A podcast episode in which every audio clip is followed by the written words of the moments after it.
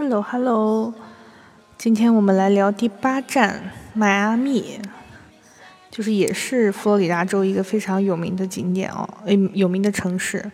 当时行程规划的呢，是从奥兰多去西郊岛 West Key，然后途中在迈阿密做短暂停留，也是在迈阿密的小哈瓦那转了一圈。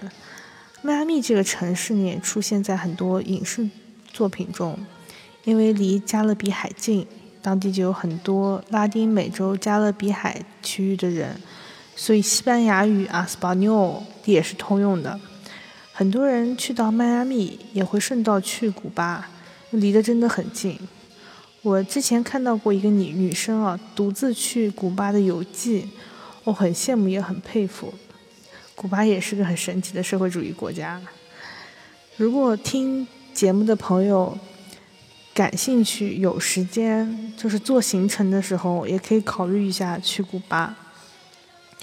那这趟旅程最遗憾的，可能就是没有去到西郊岛，就是 Key West。它的中文除了叫西郊岛，也叫基韦斯特，当然这是音译了。Key 是一个岛的意思。在迈阿密附近有很多很多 key，最著名的就是这个 key。可能因为前两天在奥兰多太嗨，那天晚上看烟花受凉了，导致后面开始发烧感冒，所以原计划自驾去 Key West，差不多是三个小时开过去，三个小时开回来。但是老妈没有带驾照，就只能还是我来开。发烧之后呢，我就在酒店躺了一天，就更别说去 Key West 了。为什么西郊岛这么吸引我呢？西郊岛上面有什么呢？